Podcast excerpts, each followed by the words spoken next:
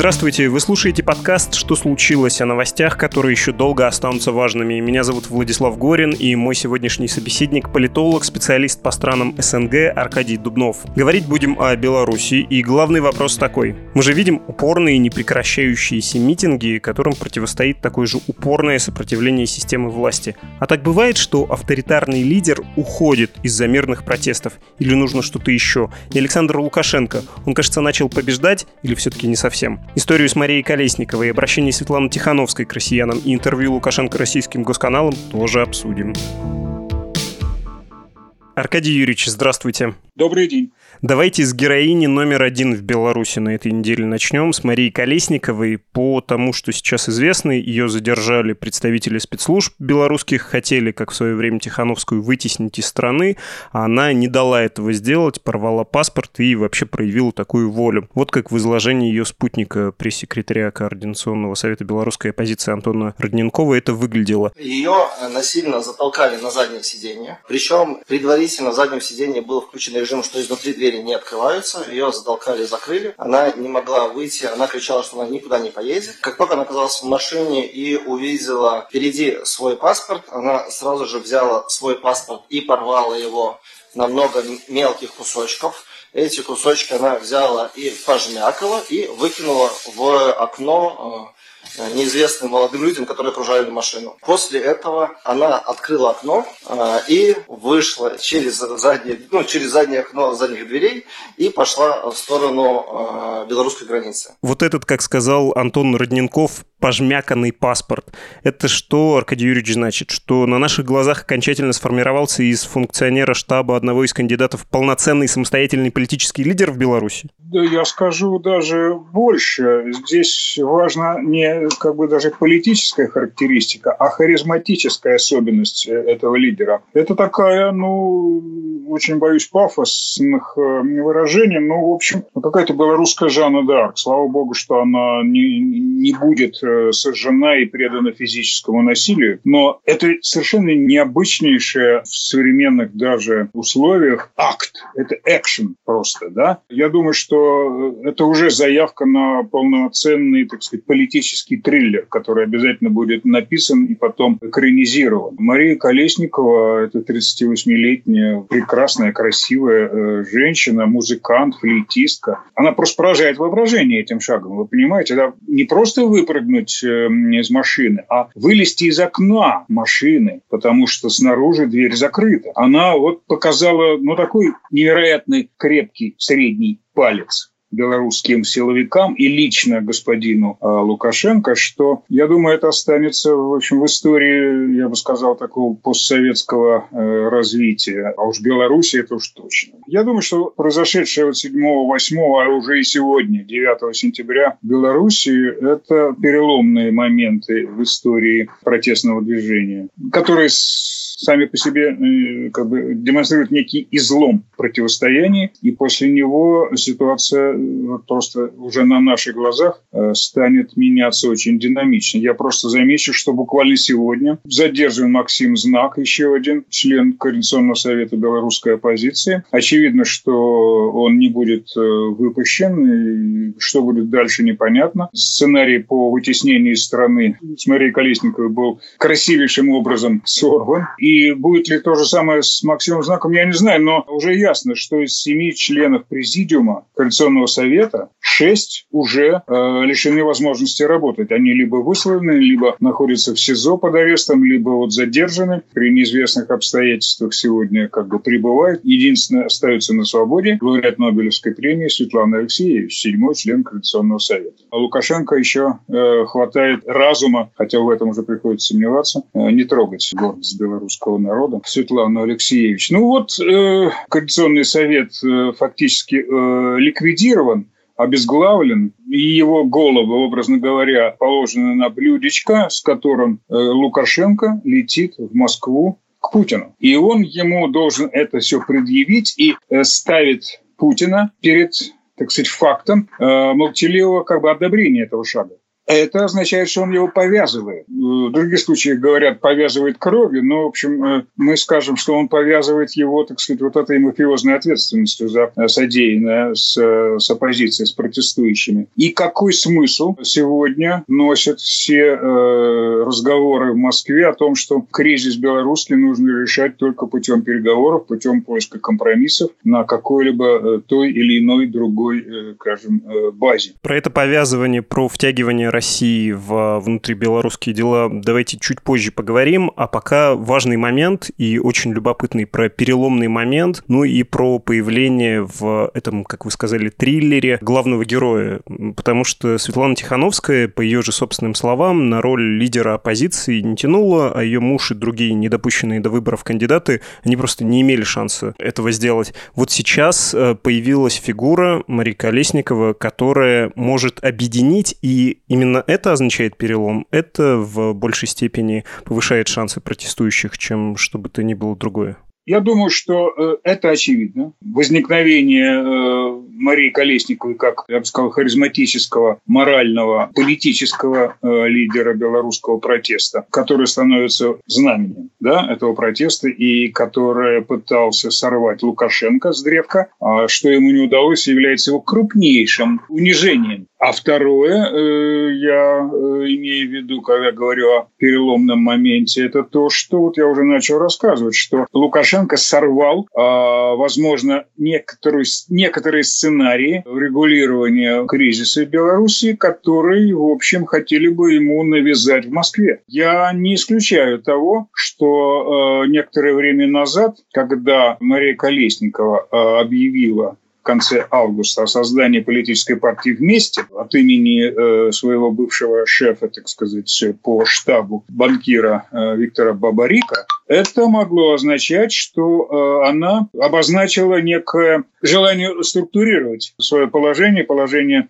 э, части э, протестующих. Очевидно, что в Беларуси не все с ней оказались согласны, и были даже какие-то как бы намеки, что, в общем, не вполне э, здесь консенсус у нее существует со Светланой Тихановской. Вряд ли можно было бы сомневаться в том, что в Москве очень хотели бы расколоть этих замечательных как бы женщин, как представителей вот, руководства оппозиции, приблизить к себе Марию Колесникову вместе с Виктором Бабариком, которые могли бы возглавить эту э, партию, и отделяя ее от э, Светланы Тихановской, которую уже назначили, повторяю, назначили как бы антироссийской структурой, что, в общем, совершенно не, не, не, очевидно и не является, так сказать, истинным. Да? Все эти игры, манипуляции с какими-либо текстами проекты, программы оппозиции, которыми манипулировали в Москве, это, в общем, совершенно не кажется никому серьезным аргументом для такого рода обвинений. Одним словом, этот сценарий, который Лукашенко затеял с попыткой изгнания,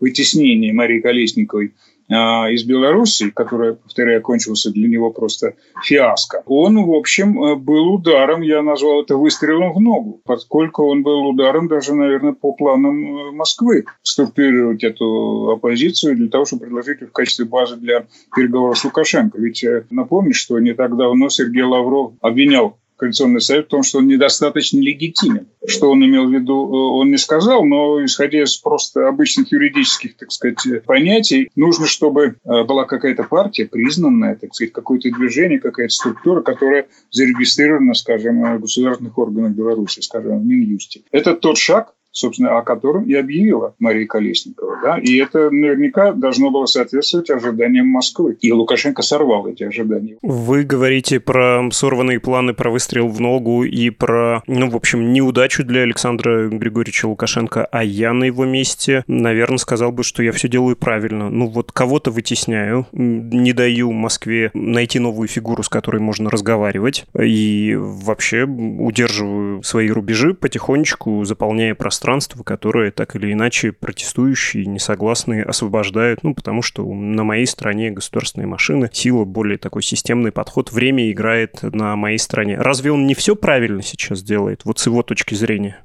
Вполне допускаю, что такая логика, так сказать, отвечает э, внутреннему э, убранству мыслительного процесса господина Лукашенко. Да, он, э, наверное, так считает, что именно таким образом он сможет сохранить свою власть, сохранить Беларусь под своим руководством от потрясения, о чем он и говорил э, представителям российских э, СМИ. А, но, понимаете, вот это, повторяю, вернусь к тому, с чего я начинал. Таким образом, уничтожая фактически волеизъявление, попытку волеизъявления народа, что доказывало, так сказать, вот сотысячными митингами и демонстрациями в Минске, он уничтожает вообще э, как бы свою э, легитимность как э, избранного президента. Он опора на, на силовиков демонстрирует исключительно корпоративный характер его, так сказать, государства. Так вот, он таким образом повязывает, повторяю, он повязывает Москву, повязывает Путина стилистикой, механикой, логистикой подавления протестов. Таким образом, Москва становится главным ответственным. То есть она является патроном, но теперь она является еще главным ответственным за деяния, э, совершаемые Лукашенко. И это а, очень тяжелое, так сказать, обременение для Путина. Я думаю, что э, это уже ему не по силу. Это даже, в общем, в каком-то смысле, так сказать, Донбасс-2, когда в какой-то момент стало ясно, что победа русского мира, под флагом которого началась война в 2014 году на востоке Украины, не принесла лавров Путину. Не стала, так сказать, предметом для вот такого, для такой, так сказать, ползучей аннексии этого региона. В конце концов, он вынужден был откровенно признать, что это территория Украины, и Украина должна отвечать. А противоречие э, с теми лозунгами, которые звучали в начале кампании 2014 года.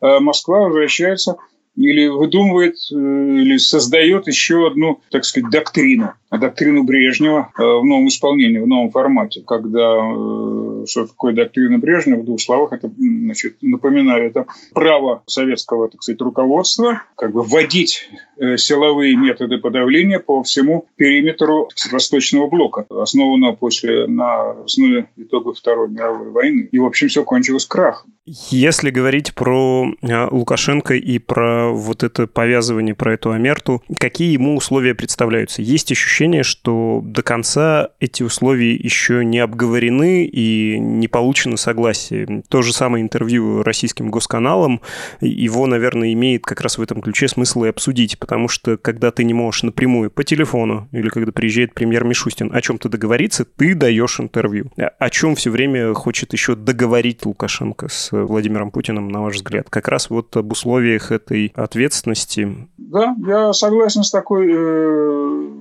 постановкой э, вопроса. Ну, скажем, не в обиду будет вам сказано, она, так сказать, вполне тривиально, уже при нее много э, раз твердили, и мы с вами, так сказать, открываем здесь новые истины. Да? Лукашенко посредством российской прессы, в первую очередь, конечно же, государственных, в первую очередь, государственных телеканалов российских, навязывает российскому электорату, подавляющей его части, этому молчаливому большинству, которое раньше характеризовалось такой мифической 86-процентной поддержкой правящего режима, он навязывает свое видение создавшейся ситуации. Он объясняет, причем очень довольно смешно, конечно, особенно после событий, связанных с похищением Колесниковой, э, что таким образом он спасает э, Беларусь, а спасение Беларуси – это и спасение России. Он повторяет, там, переначив на свой лад, так сказать, фразу Людовика XIV, что э, государство Беларуси – это я. И а эту модель он навязывает и России, повторяя, что вот только я, спасая Беларусь, спасу Россию, спасу Путина. Он так это не формулирует, но, в общем,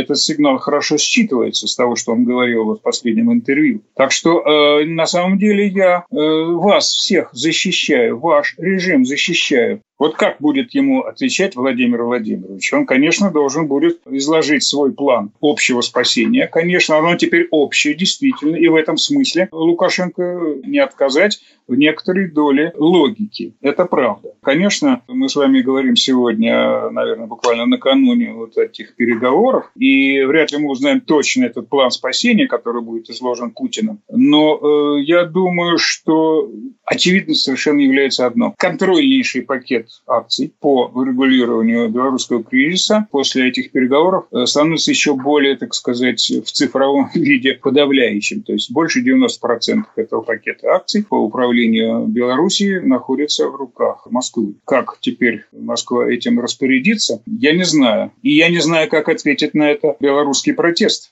Эти два поколения, о которых упомянул э, Лукашенко, выросшие уже после его прихода к власти в 1994 году, он сетовал на то, что они стали буржуйчиками. Да, вот это язык, так сказать, вот этот, я бы сказал, клачный политический язык белорусского государственного абьюзера, а я так уже его называю теперь, да, он главный насильник белорусской э, государственной системы. Как теперь эти два поколения оценят эту перспективу, я не знаю. Вот в этом самый главный, так сказать, вопрос сегодняшнего дня и ближайшего сценария разрешения белорусского противостояния.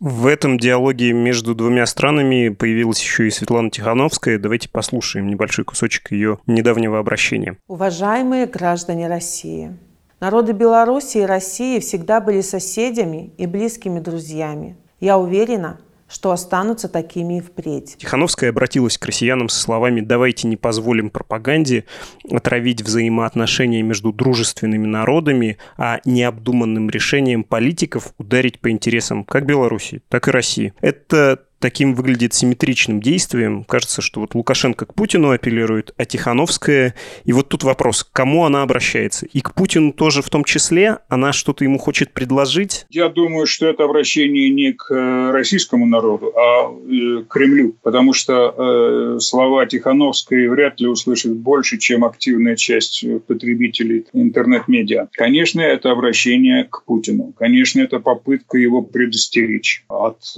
откровенно военного вмешательства вот, или в присоединении, или взятие на себя ответственности за подавление э, белорусского протеста. Я думаю, что она хочет предупредить, с одной стороны, возможных катаклизмах. И они таки, да, уже будут угрожать, естественно, России, потому что это очень серьезно подорвет нынешний режим России. А, хотя уже дальше, в общем, э, бояться, скажем, Кремлю нечего после последних событий. Это вы Навального имеете в виду? Я имею в виду последние, последние события, связанные с отравлением Навального и реакцию Москвы на это отравление. Так вот, Тихановская, я думаю, с одной стороны, э, пытается уберечь Кремль от э, откровенной поддержки Лукашенко, а во-вторых, она действительно пытается довести до Кремля убеждение в том, что Беларуси не собираются никуда, так сказать, убегать от России. Ну, это разумный человек э, э, просто иначе думать не может. Но просто Беларусь хочет иметь право распоряжаться этими отношениями по своему усмотрению, сохраняя э, отношения, ориентированные в том числе и на Запад, на Запад Европы. То есть она хочет сохранить свой суверенитет и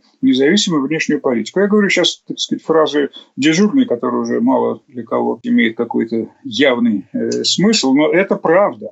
Такого же рода ведь расколы, проблемы в Москве возникают уже последние годы годы постоянно. Казахстан, который э, все время подвергается одергиванию со стороны Москвы за свои какие-то, э, не какие-то, совершенно очевидные попытки установить э, выгодные отношения с Соединенными Штатами, Западной Европы, с Евросоюзом. Армения, казус Армении здесь вообще очень интересно обсудить в связи с событиями в Белоруссии. Да? Сейчас вроде бы как-то устаканилось уже понимание того, что Армения, несмотря на победу своей мирной революции, да, и свержение, так сказать, кланов Сарксяна и Кочеряна, тем не менее, никуда не делась. Она остается в зоне влияния России, и это, это невозможно никак изменить. Просто надо уже понимать, что Армения все равно останется страной, которая э, хочет э, сохранить э, или установить свои выгодные для себя отношения, скажем, с внешним миром, в котором проживает не меньше армян, чем в самой Армении, в конце концов. Да? То есть эти Э, в общем, простые истины никак в Кремле не готовы утвердить.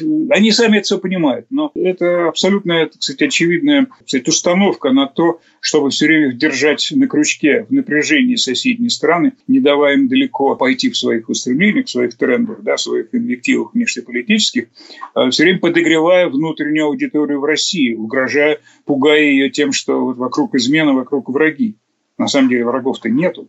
Просто э, э, мир изменился.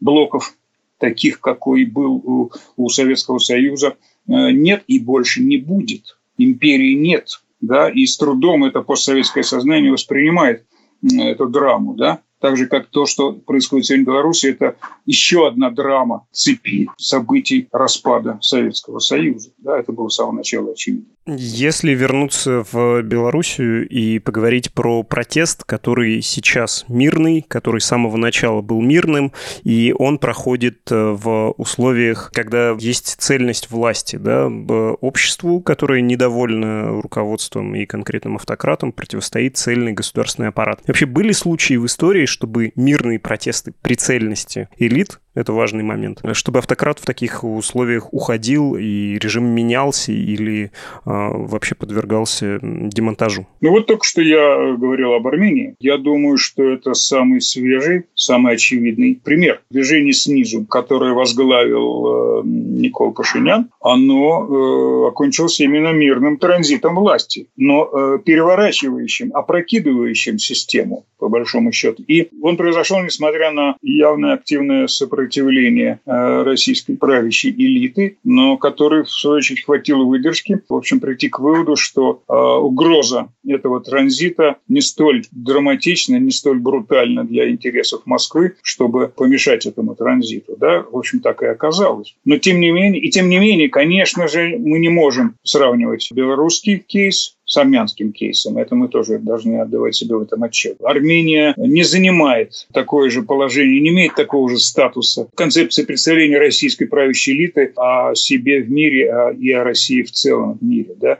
где Белоруссия является, ну что ли, э, в общем, вторым, наверное, бриллиантом после Украины, которая потеряна, а этот бриллиант белорусский надо удержать, сохранив вот этот пресловутый костяк единства славянских народов. Армения э, не может э, претендовать на такой же статус. Но, тем не менее, это очень серьезный прецедент во многих отношениях э, и в силу, так сказать, вековой близости Армении, в силу, так сказать, Армении как первого крестьянского государства и так далее и тому подобное. Да и в силу огромного количества армянской диаспоры. Все поняли про участие России и про втягивание в внутриполитический белорусский кризис. Все более-менее понятно с протестами. Давайте напоследок обсудим план 2022, назовем его так. Я про то, что в Конституцию Беларуси будут внесены изменения, обещано повышение роли парламента правительства, снижение роли президента, плюс новые досрочные выборы. Это так Александр Григорьевич Лукашенко тянет время, строит очередную декорацию, чтобы свою легитимность как бы обновить, обнулить свой режим? Или это на самом деле способ э, немножко пересобрать свой госаппарат, немножко пересобрать свои отношения с обществом, и этот способ вполне может оказаться удачным? Я думаю, что это и правомерно и первое, и второе. Последнее, э, хоть и в меньшей степени э, может быть рассчитана на, на, на успех, я имею в виду пересобрать свои отношения с обществом, это трудно э, предположить на честное совершенно переформатирование этих отношений после произошедших событий прошедших месяцев. Да? Но как бы утвердить аппарат в том, что лично Лукашенко сумел консолидировать этот аппарат, в первую очередь, с учетом поддержки из Москвы, это очень важно. И первая, так сказать, ваша концепция – это э, действительно он тянет время потому что ему сейчас самое главное э, обнулить все требования протеста, в первую очередь, направленные на проведение новых выборов, на признание сфальсифицированных итогов этих выборов, на освобождение политзаключенных и наказание ответственных за этот беспредел. Последние два требования – это, в общем, оперативные, они должны быть немедленно исполнены, и именно этого хочет избежать Лукашенко, потому что как только он приступит к этому, бессмысленным становится, так сказать, его затея с затягиванием своей власти э, расчетом провести конституционную реформу, потому что первые два действия